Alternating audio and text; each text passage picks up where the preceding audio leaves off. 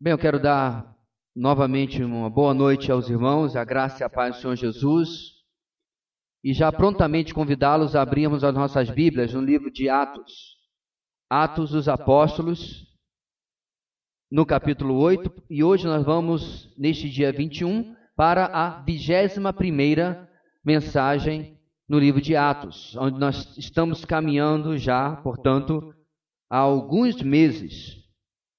E hoje nós vamos continuar o capítulo 8, que estávamos na semana passada, nesta caminhada. E nós vimos na semana passada, no capítulo 8, o evangelho chegando a Samaria.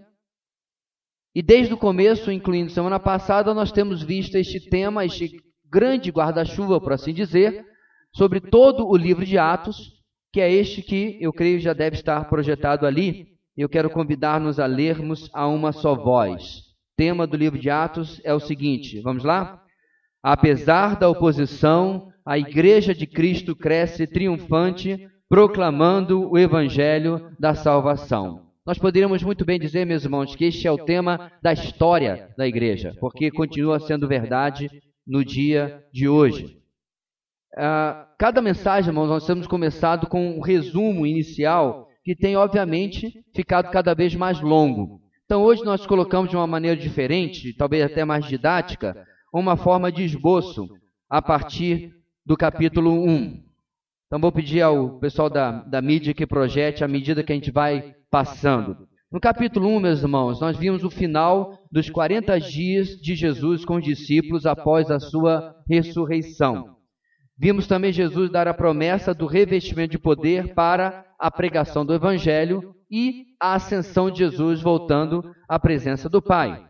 No capítulo 2, vimos o cumprimento da promessa do derramamento do Espírito Santo no dia de Pentecostes, festa judaica que acontecia 50 dias depois da Páscoa.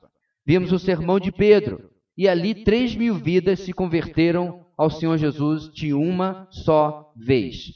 Ainda no capítulo 2, vimos que a igreja tinha um crescimento não nas coisas mais espetaculares, mas na rotina do ensino da doutrina dos apóstolos, na oração e na comunhão.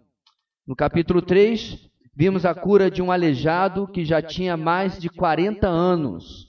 E por causa da, desta cura, irrompeu-se a possibilidade da pregação do evangelho ali mesmo, no pátio do templo em Jerusalém.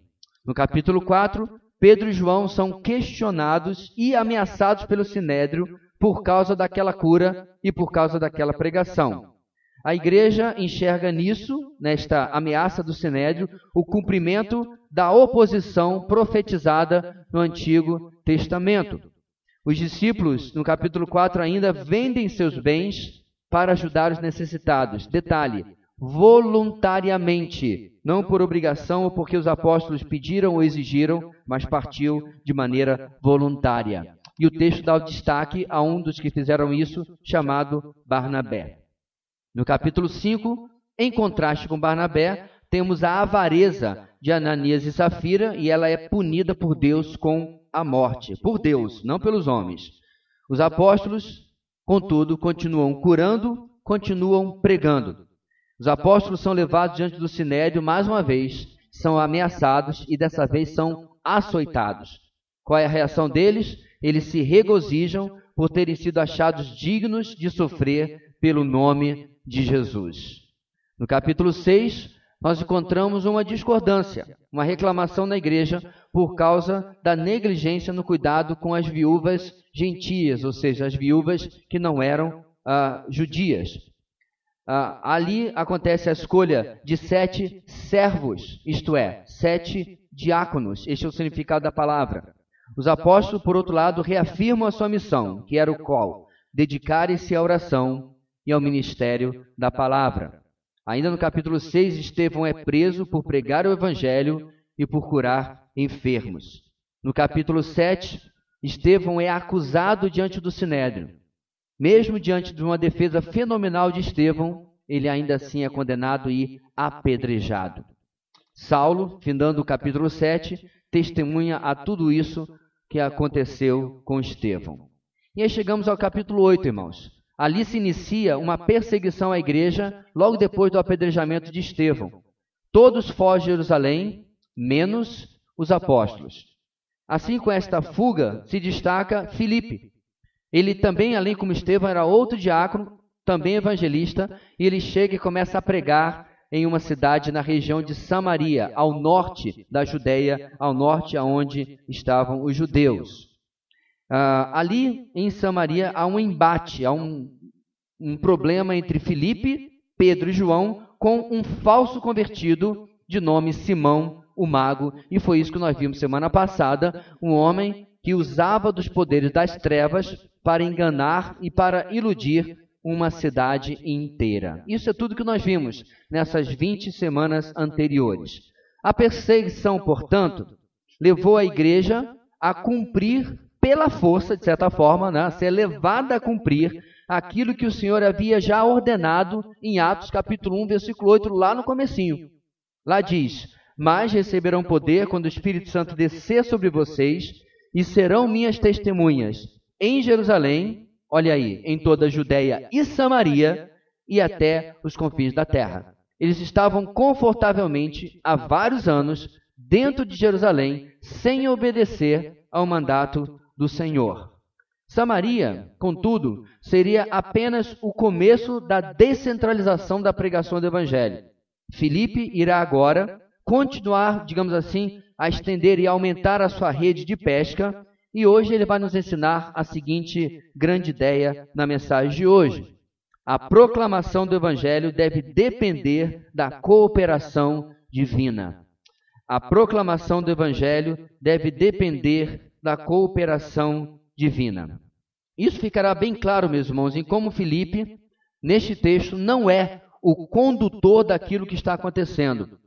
Antes, ele, o texto e as circunstâncias e os acontecimentos são conduzidos por Deus e se beneficia daquilo que, no caso Felipe, se beneficia daquilo que o Senhor soberanamente realiza. Apenas ah, Deus está agindo e Felipe está indo conforme o Senhor vai trabalhando. E de forma magistral, meus irmãos, isso é muito interessante, é claro, sob a, a inspiração do Espírito Santo de Deus, Lucas vai nos trazer aqui um retrato de uma conversão genuína. Para quem assistiu a mensagem semana passada, vai ter o contraste com a falsa conversão de Simão o Mago. Então, semana passada havia falsa conversão e o, a oposição das trevas. Hoje há uma, uma conversão genuína e a cooperação divina naquilo que está acontecendo no nosso texto. Então vamos começar, irmãos, da onde paramos semana passada, do versículo 26 do capítulo 8. Dá uma olhadinha ao redor, se tem um irmão visitante que esteja desarmado, como dizia quando a gente era pequeno, né? sem a espada, certo? Sem a sua Bíblia, compartilhe para que todos nós possamos participar da leitura. Nosso primeiro trecho de hoje, meus irmãos, é o versículo 26 até o versículo 30. Na verdade, 30 parte A, até a palavra Isaías, você vai entender. Vamos lá, meus irmãos, diz assim a palavra do Senhor a uma só voz. Um anjo do Senhor disse a Filipe: Vá para o sul, para a estrada deserta que desce de Jerusalém a Gaza. Ele se levantou e partiu. No caminho encontrou um eunuco etíope, um oficial importante encarregado de todos os tesouros de Candace, rainha dos etíopes. Esse homem viera a Jerusalém para adorar a Deus e, de volta para casa, sentado em sua carruagem, lia o livro do profeta Isaías. E o Espírito disse a Filipe: Aproxime-se dessa carruagem e acompanha.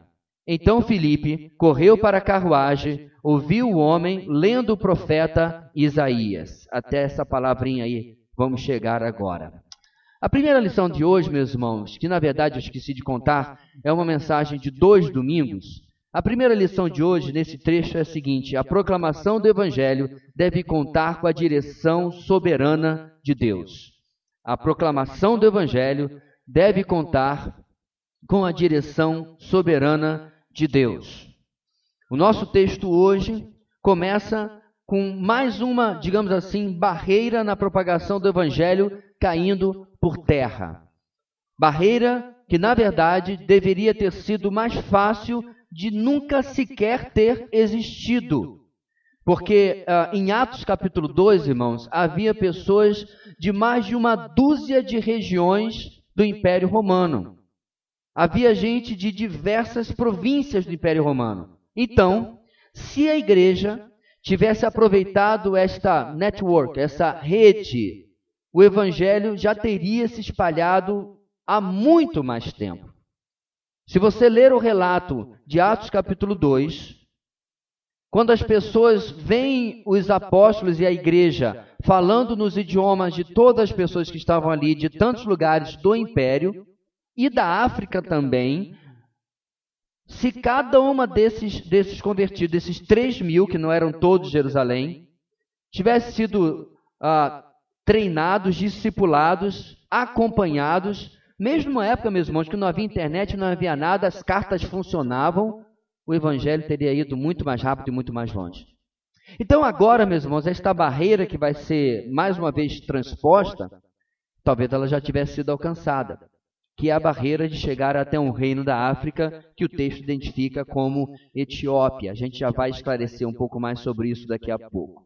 Mas ele se espalha de qualquer maneira e a barreira é quebrada. Contudo, em cada passo, vemos o explícito protagonismo do Senhor Deus. Ou seja, ele é a personagem principal de tudo isso que está acontecendo. Ele usa a perseguição que, obviamente, ele permitiu, a perseguição que rompeu depois da, da morte, do apedrejamento de Estevão, para que todos saíssem de Jerusalém, pelo menos por algum tempo. Já explicamos que, eventualmente, a igreja, os habitantes, boa parte retornam. E assim, meus irmãos, por causa da perseguição, Deus está por trás disso, o evangelho chega a Samaria. Agora, em nosso texto, temos uma nova intervenção do nosso Deus. O que, que diz o texto? Um anjo do Senhor ordena a Filipe que ele largue aquele promissor início, aquela promissora obra em Samaria e que rumasse para o sul em direção a Gaza. E é o que nós vamos ver do versículo 26 em diante. O que é interessante aqui, meus irmãos, é que é, qualquer obreiro, e nós temos alguns aqui presentes, pensaria nas mil possibilidades ministeriais que você tem em um lugar como Samaria, onde o evangelho está novinho em folha, onde acabou de chegar. Pensaria em começar a treinar pessoas, discipular e treinar pessoas, formar novos obreiros, mas Contudo, entretanto, todavia, não é assim que Deus pensou. E no verso 6, meus irmãos, nessa soberania de Deus, uma coisa, em primeiro lugar, que precisamos aprender é depender da preparação do Espírito Santo. O Espírito Santo está agindo, ele está fazendo as coisas. E nós temos que nos engajar, nos encaixar naquilo que ele está preparando de forma soberana. Essa mudança ministerial de Filipe, meus irmãos, é claro, vai nos trazer essas perguntas que eu mencionei. Quais perguntas? Primeiro, o que Felipe poderia fazer em uma estrada deserta? O que estava ali, meus irmãos, para ser feito em lugar ah, sem tanta gente assim?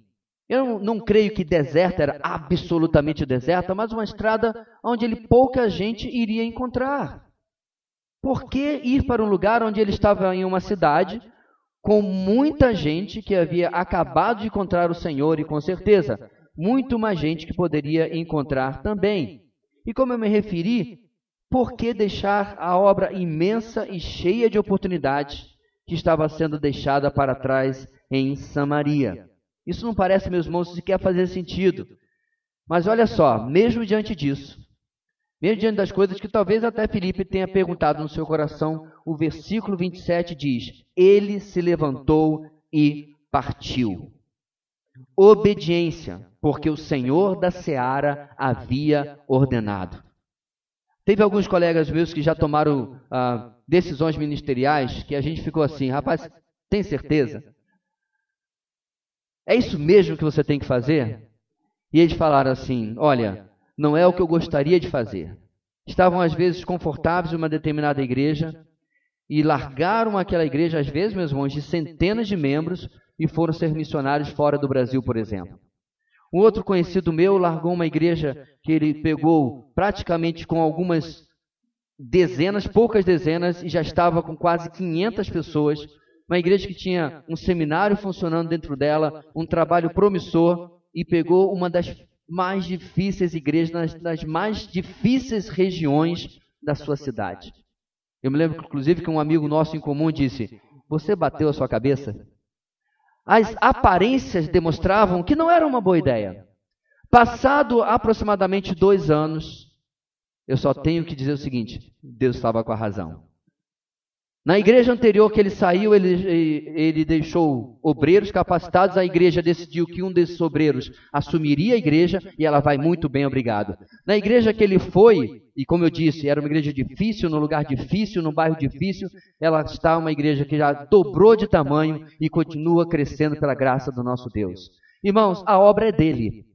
A obra em Samaria, com certeza, Deus deu o seu jeito e foi sendo cuidado da maneira como Deus desejava. Mas o Senhor da Seara havia ordenado e ah, ah, Filipe está dependendo aqui da preparação do Espírito Santo para o seu ministério. E também, meus irmãos, ele obedece às instruções do Espírito Santo.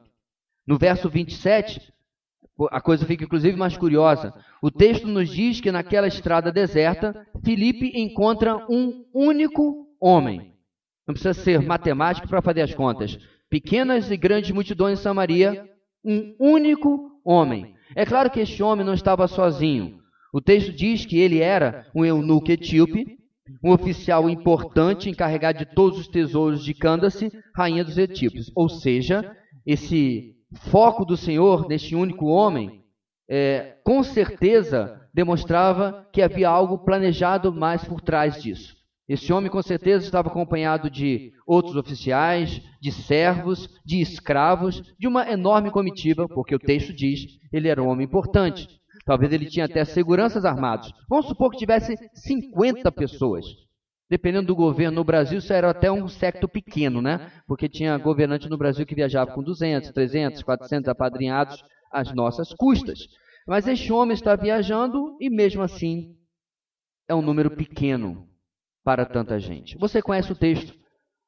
Não se fala nada do que aconteceu com todos os outros que o acompanhavam. Deus estava atrás de uma única pessoa. Apesar, meus irmãos, dos três mil no dia de Pentecostes, eu concordo com uma frase que o pastor John MacArthur uh, disse sobre esse texto. Olha só, o reino de Deus avança uma alma por vez.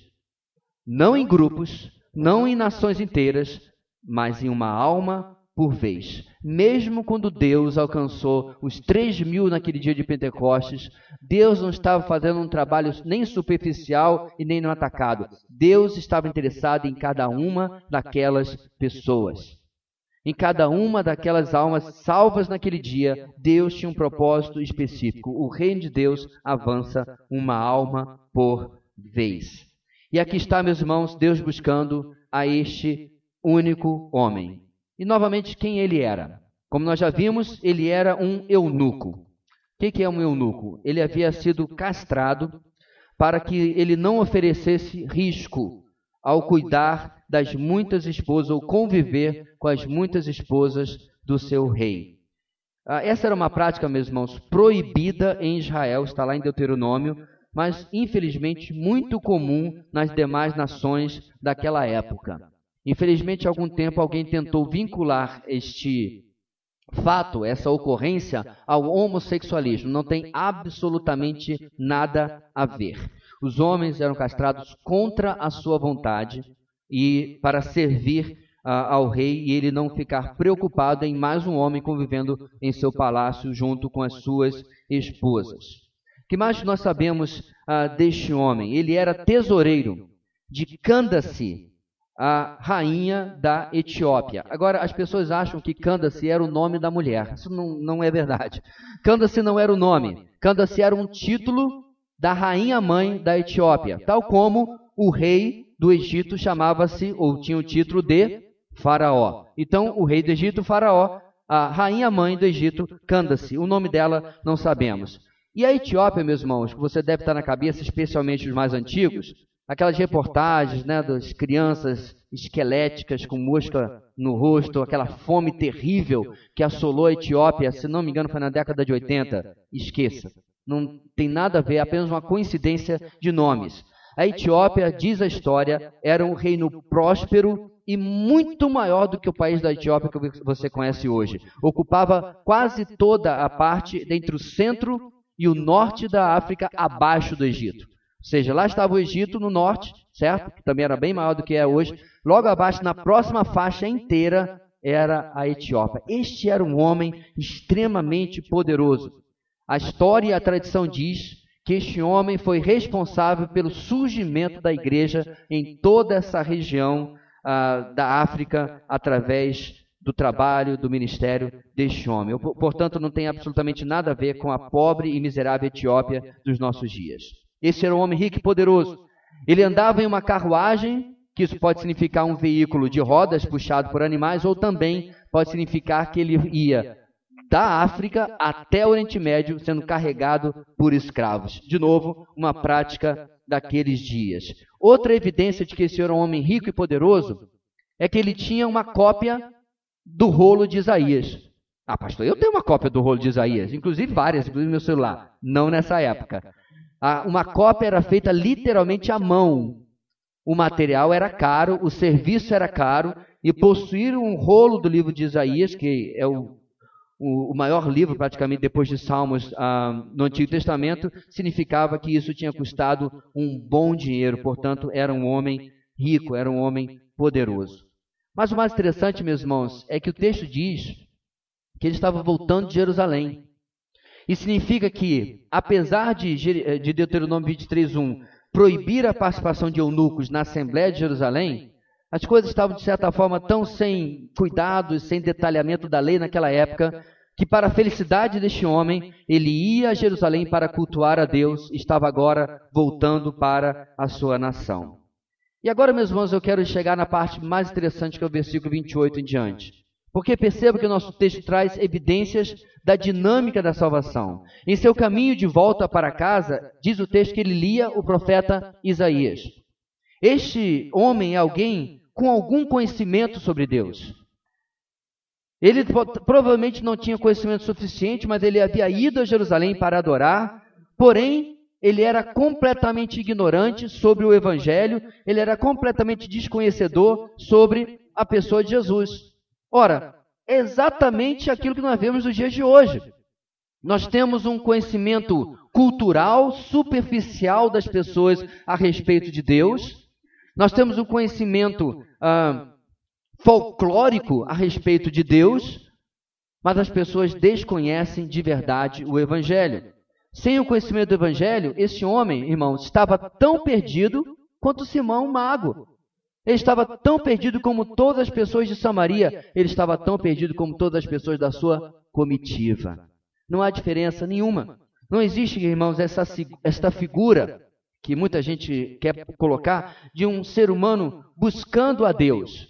Pastor, mas ele não estava indo a Jerusalém, não estava lendo Isaías, ele não estava buscando Deus. Perceba, irmãos, e alguns homens estão buscando um Deus. E pela graça do nosso Deus acabam sendo encontrados pelo verdadeiro Deus. Um exemplo que nós vamos ver disso daqui a algumas semanas é o próprio Paulo. Até este momento do nosso texto, Saulo está servindo a Deus, mas ainda não descobriu que está servindo a Deus de maneira equivocada, de maneira da sua própria mente, de maneira completamente cega. E aí Deus vai encontrar Saulo, Deus vai alcançar Saulo e vai mudar completamente a sua visão, a sua forma de enxergar como ele vinha conduzindo a sua vida. Portanto, irmãos, este é um homem que está buscando um Deus e Deus o encontra e mostra algo totalmente diferente. Por que, que eu estou dizendo isso, irmãos? Porque o homem natural o homem sem Cristo, que é este eunuco até este momento e toda a sua comitiva, o que, que a Bíblia fala sobre este homem? O que, que a Bíblia fala sobre eu e você antes de termos encontrado a Cristo uh, alguns meses atrás, alguns anos atrás, algumas décadas atrás? A palavra de Deus fala algumas, alguns adjetivos sobre o homem natural. Ele é escravo do pecado. João 8,34, palavras do Senhor Jesus, e Romanos 7,14. Esse homem natural também está morto em seus pecados. Efésios 2, versículo 1. Esse homem natural pode ser bonzinho, pode ser malzinho, ele é escravo, ele está morto, ele também é cego.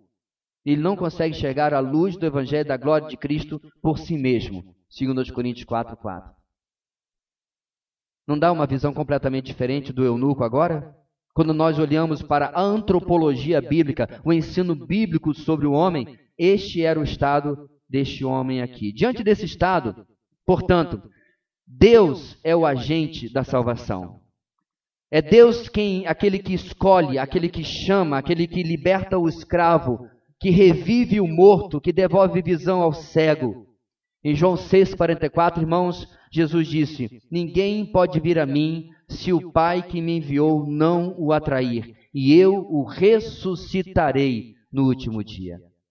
Portanto, meus irmãos, quando nós estamos falando que a proclamação do Evangelho deve contar com a direção soberana de Deus, é porque é Ele, sem Ele não há obra na vida daquele a quem nós estamos pregando. Nós estamos falando como se ao vento. Se ele não há obra no coração daquele que está ouvindo o Evangelho. Porque, como eu disse, ele é aquele que escolhe, é aquele que chama, é aquele que liberta o escravo, revive o morto, devolve visão ao cego espiritual. Ninguém pode vir a mim, se o Pai que me enviou não o atrair, e eu o ressuscitarei no último dia. Essa é a minha história e a sua, meu irmão. Você não era aquela pessoa boazinha que estava buscando a Deus e Deus tirou a sorte grande em você o encontrar. Muito pelo contrário. Nós estávamos perdidos, rumando a passos largos para o inferno, e Deus interveio. Deus mexeu na minha e na sua história, como vai mexer na história deste homem também. Nos versos 29 e 30, Filipe de novo é instruído por Deus ele é ordenado pelo Espírito a que se aproxime da carruagem e a acompanhe. E tal como ele fez, irmão, saindo de Samaria, Filipe obedece exatamente às instruções que o Espírito está lhe dando. O Senhor já conhecia esse tipo, já havia planejado este encontro, o Senhor já havia escrito o nome dele no livro da vida desde a criação do mundo, Apocalipse 17, 8. Mas o aspecto, irmãos, importante aqui é da resposta, da ação, da obediência de Filipe, o evangelista. Deixa eu deixar bem claro aqui, meus irmãos: Filipe é substituível. Eu e você somos substituíveis. Por mais maravilhoso que o trabalho que nós acabamos de ver aqui sendo feito lá, cada um daqueles irmãos são substituíveis. Sinto muito. Eu sou substituível. O Deus que está regendo tudo isso aqui, o Espírito que está instruindo tudo isso aqui, são os únicos que são insubstituíveis. É um enorme privilégio, irmãos, para Felipe, para mim e para você, criaturas substituíveis, mas ser alguém enviado por Deus, tal como Felipe está sendo enviado a esse etíope. Trabalhar em cooperação com a soberania de Deus. É ser a resposta àquilo que Paulo escreve aos Romanos em Romanos 10, versículo 14. Como, pois, invocarão aquele em quem não creram? E como crerão naquele de quem não ouviram falar? E como ouvirão se não há quem pregue? Pastor, passei no concurso, pastor, passei no vestibular, passei na entrevista de emprego. Meu irmão, é Deus jogando xadrez. É Deus enviando você no caminho deserto para Gaza, ou para Samaria, ou para Azoto, logo depois ele vai seguir. Lá estava você orando por um emprego se matando de estudar para o concurso, se preparando naqueles vídeos da internet para a sua entrevista de emprego, para impressionar. Aí você consegue. Está ganhando quem para Cristo lá onde Deus lhe colocou? Ou você acha que você está lá só para ganhar dinheiro?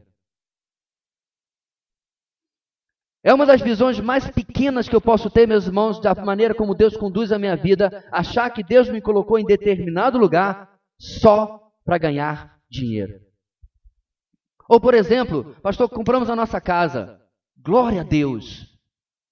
Deus lhe colocou, meus irmãos, e tirou lá da, da sua vizinhança, ele colocou nesta outra vizinhança, também com objetivo, com propósito. Nosso Deus, Deus é esse enxadezista, né? esse jogador de xadrez cósmico, universal, que está mexendo as suas peças. Pastor, e, e nesse, nesse xadrez assim, eu sou tipo um bispo? Não mesmo, provavelmente você é só um peão, não tem problema não. É melhor ser peão de Deus do que ser peão do diabo. Então, tá, tá ótimo. O importante não é quem nós somos, irmãos, o importante é a resposta de Felipe. Felipe, onde é que você está indo agora? Não, Deus mandou para uma estrada deserta. Eu fico pensando, irmão, se Felipe tivesse alguns colégios de, de ministério que nós conhecemos hoje, diria, rapaz, tu tá doido? Olha a oportunidade aqui, nós já vamos começar um seminário, nós vamos começar aqui uma livraria, uma editora, sei lá o que eles faziam naquela época. Não fazia sentido, irmãos. Mas um reino inteiro foi impactado porque um servo fez o que o servo deve fazer. Obedeceu. E aí, correndo ao lado da carruagem, de novo, meus irmãos, Felipe agora ele passou não apenas pela preparação do Espírito, da onde ele dependeu, das instruções do Espírito, mas agora da providência do Espírito. Porque quando ele chega ao lado dessa carruagem, o homem está lendo o profeta Isaías. Era parte, meus irmãos, parte da prática judaica que esse homem estava pegando, portanto convívio em Jerusalém, de ler em voz alta. Por isso que Felipe sabia do que ele estava lendo. O eunuco está lendo as Escrituras. Filipe não poderia perder de aproveitar a ajuda que as providências do Espírito estavam trazendo diante dele. Inclusive, elas nem acabariam ainda. Onde eu quero chegar com tudo isso, meus irmãos? O trabalho que você está fazendo para Deus está debaixo, como eu disse, deste guarda-chuva da soberania de Deus. Filipe não é o protagonista aqui, é Deus. Quem sabe você precisa, você deve colocar na sua oração: Deus, o que, que o Senhor quer fazer esta semana? Me chama. É como se nós estivéssemos, irmãos, em um, um esporte de uh, coletivo, um esporte de grupo, e você está no banco.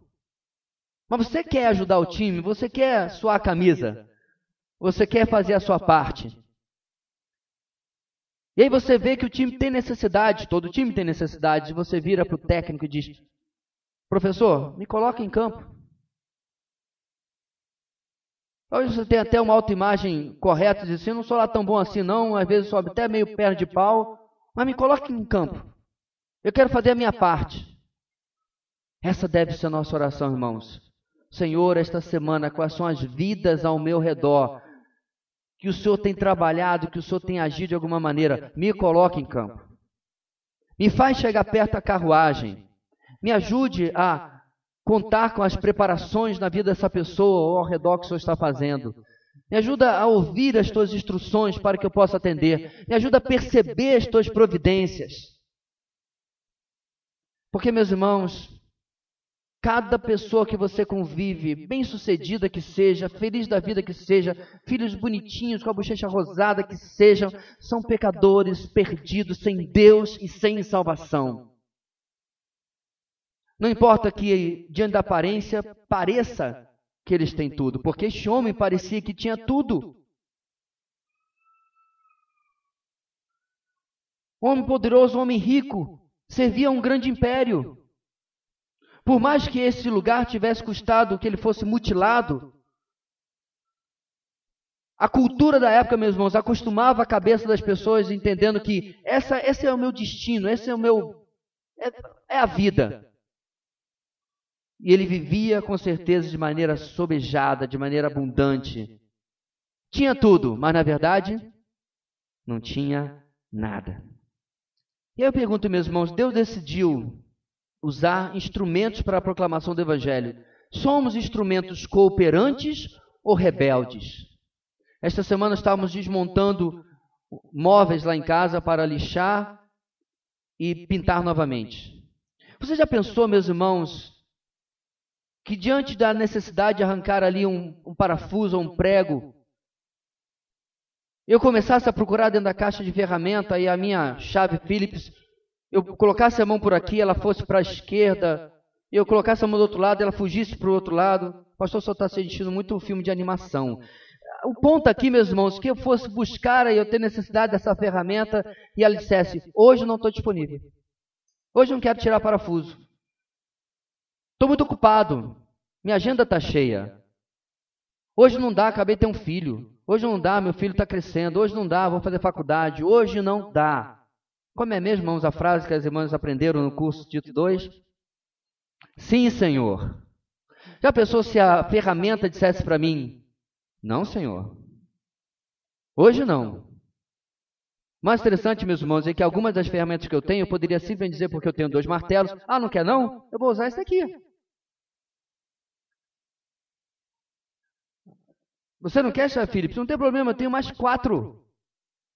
Perdeu o privilégio de participar do projeto. Somos ferramentas cooperantes ou rebeldes para com o nosso Deus?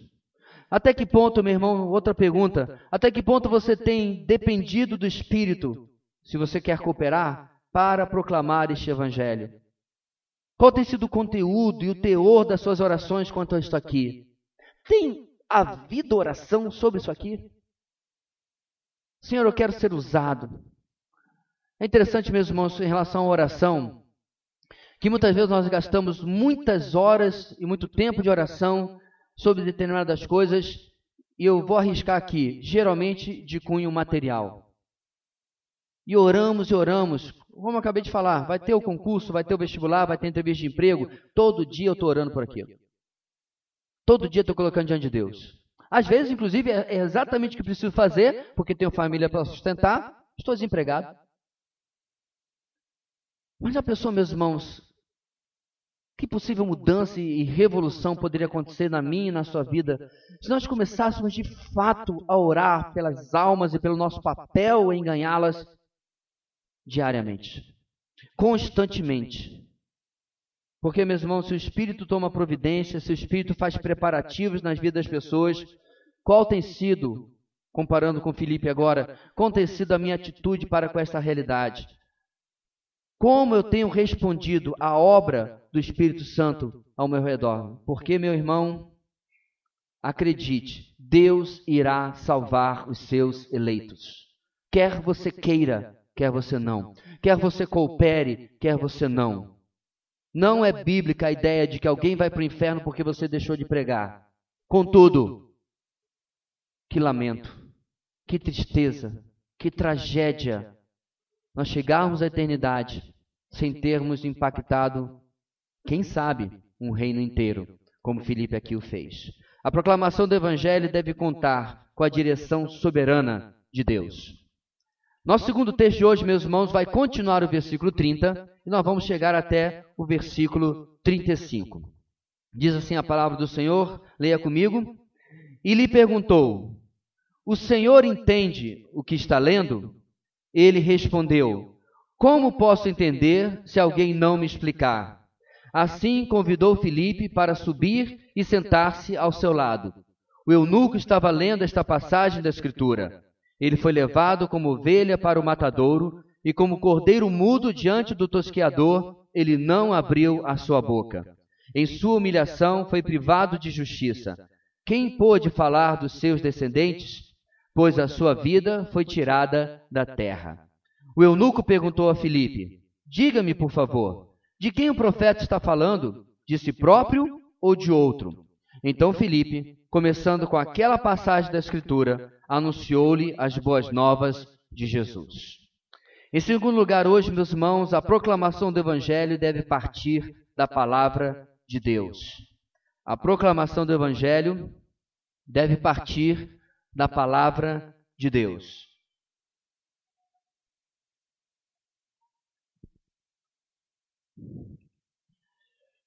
Como nós já vimos, irmãos, no começo do verso 30, Filipe ouve o eunuco lendo o profeta Isaías, ao se chegar perto da carruagem. E o interessante, meus irmãos, é que o Antigo Testamento possui 39 livros. O Antigo Testamento possui 929 capítulos. É isso que você leu ou está lendo na sua leitura bíblica anual. Pelo menos no Antigo Testamento. 39 livros, 929 capítulos. O eunuco está lendo exatamente Isaías, dentre os 39 livros, aquele que é chamado de profeta messiânico, por ser ele aquele que tem a maior quantidade de material falando sobre o Messias. E o eunuco está lendo exatamente Isaías capítulo 53. Aquele que é chamado, irmãos, pelos comentaristas, do primeiro evangelho antes dos evangelhos. É como se fosse o evangelho no Antigo Testamento, antes de Mateus, Marcos, Lucas e João terem escrito os seus evangelhos. Como apontamos, irmãos, inclusive no primeiro ponto, a nossa proclamação do evangelho deve ser dependente da soberania de Deus. Ele é o Deus em missão. Nós é que nos juntamos àquilo que ele está fazendo. Nós não iniciamos, não criamos nada, nós nos juntamos àquilo que o Senhor está fazendo. E aí, no nosso texto, no final do versículo 30, Filipe age. E ele não apenas age, meus irmãos, mas diz o texto que ele correu para a carruagem. E aí, ouvindo o que estava sendo lido, ele pergunta: Entende o que está lendo? Filipe, assim, meus irmãos, está abrindo a oportunidade para interagir com aquele homem. Que, inclusive, é uma pergunta que muita gente faz. Pastor, como é que eu começo um evangelismo e tal? Tem uma técnica. Bem, a técnica de Filipe foi ouvir o Espírito, depender do Espírito, e quando ele viu o momento certo, ele agiu. Parece até que ele aprendeu isso com alguém antes dele. Jesus fazia isso direto, meus irmãos.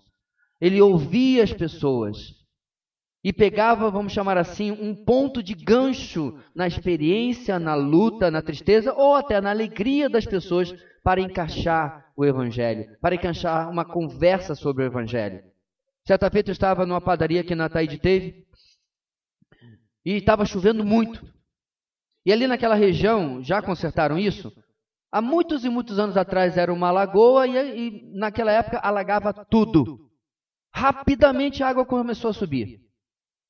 E aí, como o passatempo do brasileiro é reclamar do poder público, o camarada do meu lado começou, né? Olha aí, entra prefeito, sai prefeito, ninguém resolve isso aí.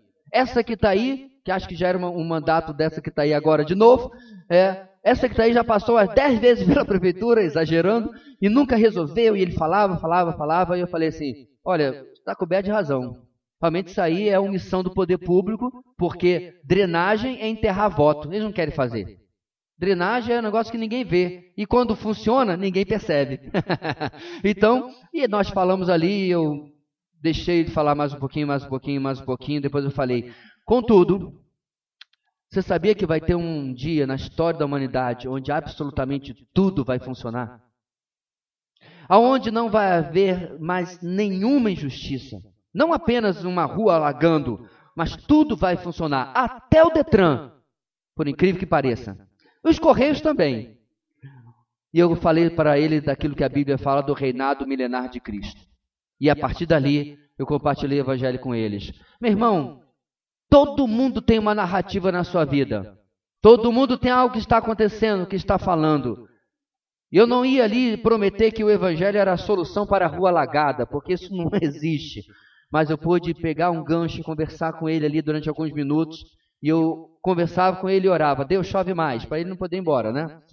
E ali nós conversamos cerca de 15, 20 minutos sobre a palavra de Deus e sobre o Evangelho. Entende o que está lendo? Cabe, meus irmãos, aqui a Filipe, tanto cabe a cada um de nós, nos engajarmos, nos encaixarmos, ligarmos as vidas das pessoas. Com toda a ajuda e providência que Deus pode fazer, e já havia feito, o entende o que está, le está lendo, ainda sai dos lábios de Filipe, ainda sai dos meus lábios, dos nossos lábios. Somos nós que devemos buscar a oportunidade de nos envolver na vida das pessoas. Somos nós que devemos é, ler a história de vida das pessoas e nos engajarmos. No verso 31, na sequência, olhe na sua Bíblia, a resposta do eunuco é providencial. Ao me ver, meus irmãos, é uma providência divina, inclusive. Ele reconhece a sua necessidade de ajuda para entender a Escritura. Isso aponta, meus irmãos, para a obra do Espírito na vida desse, homem, previamente ao encontro dele com Filipe. Por quê? Porque o eunuco vinha é, de um reino e uma cultura que adoravam o rei, olha só, como sendo filho do próprio sol. O rei da Etiópia era adorado como sendo parido, criado, dado à luz pelo próprio sol. Isso tanto era verdade, meus irmãos, ele era tão sagrado que ele sequer trabalhava. Ele só ficava lá, sendo servido sendo adorado. Quem trabalhava, adivinha quem era? Candace, a rainha mãe. Como provavelmente este rei do Egito era um homem solteiro ainda, quem cuidava é, do reino era a sua mãe, a Candace, a rainha, porque ele era sagrado demais, digamos assim. Por que eu estou destacando isso, meus irmãos?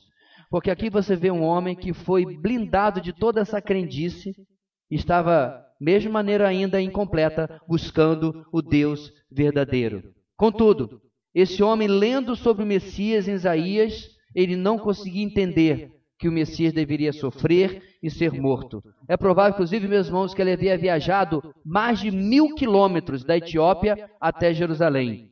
E foi lá em busca de, da verdade sobre talvez esse texto e não encontrou nenhuma explicação satisfatória. Que Deus coloque em nossos caminhos pessoas que estão olhando para a, a, palavra de Deus, que estão olhando talvez para a confusão evangélica do Brasil, confusos, mas que querem uma resposta. Encontre a resposta do Evangelho em nossos lábios. A nossa resposta não é vem para a comunidade Basta Videira. A nossa resposta não é vem para a nossa igreja. A nossa resposta é venha para Jesus, conheça o Evangelho, conheça a palavra de Deus. O texto continua, meus irmãos, versículos 32 e 33. Porque precisamos olhar o que ele vai falar agora, ou o que Lucas vai falar que ele estava lendo, segundo a ótica, segundo o prisma cultural deste homem porque ele era, como eu disse, de um reino onde tinha um rei criado pelo sol que só vivia sendo adorado. E aí diz que ele estava lendo uma citação direta de Isaías 53, como eu acabei de falar. E esse texto, meus irmãos, é tão maravilhoso, porque apesar que Lucas vai citar apenas um pequeno trechinho, tenho certeza que o eunuco já havia lido o capítulo todo. Esse texto é tão maravilhoso que eu quero convidar você a abrir a sua Bíblia, deixa marcado Atos, abre Isaías 53, e eu queria convidar você a se deleitar com a beleza desse texto messiânico, esse texto que anuncia o Evangelho, que anuncia Jesus já no Antigo Testamento. Isaías 53, versículo 1. Diz assim a palavra do Senhor: Leia comigo. Quem creu em nossa mensagem e a quem foi revelado o braço do Senhor, ele cresceu diante dele como um broto tenro e como uma raiz saída de uma terra seca. Ele não tinha qualquer beleza ou majestade que nos atraísse. Nada havia em sua aparência para que o desejássemos. Foi desprezado e rejeitado pelos homens, um homem de dores e experimentado no sofrimento. Como alguém de quem os homens escondem o rosto, foi desprezado e nós não o tínhamos em estima. Certamente ele tomou sobre si as nossas enfermidades e sobre si levou as nossas doenças. Contudo, nós o considerávamos castigado por Deus, por Deus atingido e afligido. Mas ele foi transpassado por causa das nossas transgressões, foi esmagado por causa de nossas iniquidades. O castigo que nos trouxe paz estava sobre ele, e pelas suas feridas fomos curados. Todos nós Tal como ovelhas, nos desviamos, cada um de nós se voltou para o seu próprio caminho. E o Senhor fez cair sobre ele a iniquidade de todos nós. Ele foi oprimido e afligido, e contudo não abriu a sua boca, como um cordeiro que foi levado para o matadouro, e como uma ovelha que diante de seus tosqueadores ficou calado, ele não abriu a sua boca. Com um julgamento apressivo, foi, ele foi levado. E quem pode falar dos seus descendentes? Pois ele foi eliminado da terra dos viventes. Por causa da transgressão do meu povo, ele foi golpeado. Foi-lhe dado um túmulo com os ímpios e com os ricos em sua morte, embora não tivesse cometido nenhuma violência, nem houvesse nenhuma mentira em sua boca. Contudo, foi da vontade do Senhor esmagá-lo e fazê-lo sofrer. E embora o Senhor tenha feito da vida dele uma oferta pela culpa, ele verá sua prole e prolongará seus dias, e a vontade do Senhor prosperará em sua mão. Depois do sofrimento de sua alma, ele verá a luz e ficará satisfeito. Pelo seu conhecimento, meu servo justo justificará a muitos e levará a iniquidade deles. Por isso eu lhe darei uma porção entre os grandes, e ele dividirá os despojos com os fortes, porquanto ele derramou sua vida até a morte, e foi contado entre os transgressores, pois ele levou o pecado de muitos e pelos transgressores intercedeu. Só realmente, meus irmãos, alguém morto, alguém escravo e alguém ainda cego não conseguia enxergar o que Isaías capítulo 53 fala. O eunuco estava lendo, em particular, os versículos 7 e 8. Nos versos, no verso 34, o eunuco expressa a sua dúvida. Isaías estava falando de si mesmo ou de outra pessoa? Perceba, meus irmãos, que ele não conseguia entender sequer a noção de redenção. Como poderia Isaías redimir qualquer pessoa? Como poderia Isaías dar-se em lugar pelos pecados de qualquer pessoa? Este é um homem limitado no seu entendimento bíblico. Mesmo, meus irmãos, ah, em um país, entre aspas, cristianizado como o que nós vivemos, as pessoas creem que Deus é amor, mas estão relutantes em compreender que Deus é justo juiz e que derrama sua ira sobre o homem. Creem que vão para o céu e que o inferno, ah, se é que sequer ele existe, é apenas para assassinos, estupradores. Outros acreditam que o inferno é aqui mesmo, Aqui se faz, aqui se paga. É esse Brasil cristianizado que nós vivemos. Que tal como este eunuco tem uma noção distorcida, que lê um texto como esse, mas não consegue enxergar o Messias prometido como servo sofredor, não consiga chegar sozinho até a pessoa de Cristo. E aí, meus irmãos, nosso último versículo 35, Filipe toma o eunuco pela mão, por assim dizer. Da onde ele está, e começa a conduzi-lo em direção à verdade. Perceba, meus irmãos, que ele não critica o eunuco, ele não censura o eunuco pela sua ignorância. Ele o reconhece como um homem sincero, contudo, irmão, sinceridade, boa vontade não são suficientes para a salvação. Eu e você precisamos lá atrás no passado da verdade. Hoje, querido, se você está aqui e não tem certeza da sua salvação, você precisa conhecer a verdade e a verdade lhe libertará. Quem é a verdade? João 14,3. Jesus disse: Eu sou o caminho, a verdade e a vida. E diz o texto, meus irmãos, que para que ele compreendesse a salvação, começando com aquela passagem da Escritura, como se fosse um, um trampolim, ele anuncia as boas novas de Jesus. Ele fala: o texto que você acabou de ler já se cumpriu. O texto que você acabou de ouvir é exatamente o motivo pelo qual estou nessa estrada deserta encontrando com você. Eu venho de um lugar onde eu acabei de falar exatamente sobre isso. E é interessante, meus irmãos, que Filipe está fazendo exatamente aquilo que o Senhor Jesus falou. Vocês estudam cuidadosamente as Escrituras porque pensam que nelas vocês têm a vida eterna. E aí Jesus completa: e são as Escrituras que testemunham a meu respeito. João capítulo 5, versículo 39. Irmãos, as Escrituras são a matéria-prima, a argila com a qual Filipe irá moldar o Evangelho diante dos olhos e diante dos ouvidos desse homem. Portanto, meus irmãos, qual é o conteúdo da nossa pregação? Cristo e esse crucificado. E ele é apresentado através do ensino, da pregação, da proclamação da palavra de Deus. Não tenha vergonha de encher a sua pregação de versículo bíblico. O grande problema dos hoje, dos pregadores modernos, é que você espreme, não sai um grama de Bíblia. O grande problema dos pregadores pragmáticos é que pregam mensagens que agradam ao ego, que levantam o homem, mas que não exaltam a Cristo. Filipe, meus irmãos, diz o texto, acabamos de ler, a partir de um texto bem deprê. Não é isso? Mas é um bom deprê. Um texto sério, pesado, é tão pesado que a foto desse texto nem carrega na sua internet ele começa a anunciar Cristo. Não fomos chamados, irmãos, para enfeitar Jesus. Não fomos chamados para adornar Jesus. Ele não precisa de adorno nenhum. Ele não precisa de enfeite nenhum. Ele já é absolutamente lindo em tudo que ele fez, tudo que ele faz. Mesmo que enquanto tenha vivido conosco, diz o texto, não havia beleza nem formosura. Então, meus irmãos, como está na sua vida funcionando a equação soberania de Deus, responsabilidade humana na proclamação do Evangelho. A obra de Deus está acontecendo. Irmão, acorda. Não adianta o missionário vir aqui, você que lindo, que coisa maravilhosa e tal, e acaba o culto, canta a última música, você vai para casa como se absolutamente nada acontecesse mais uma semana.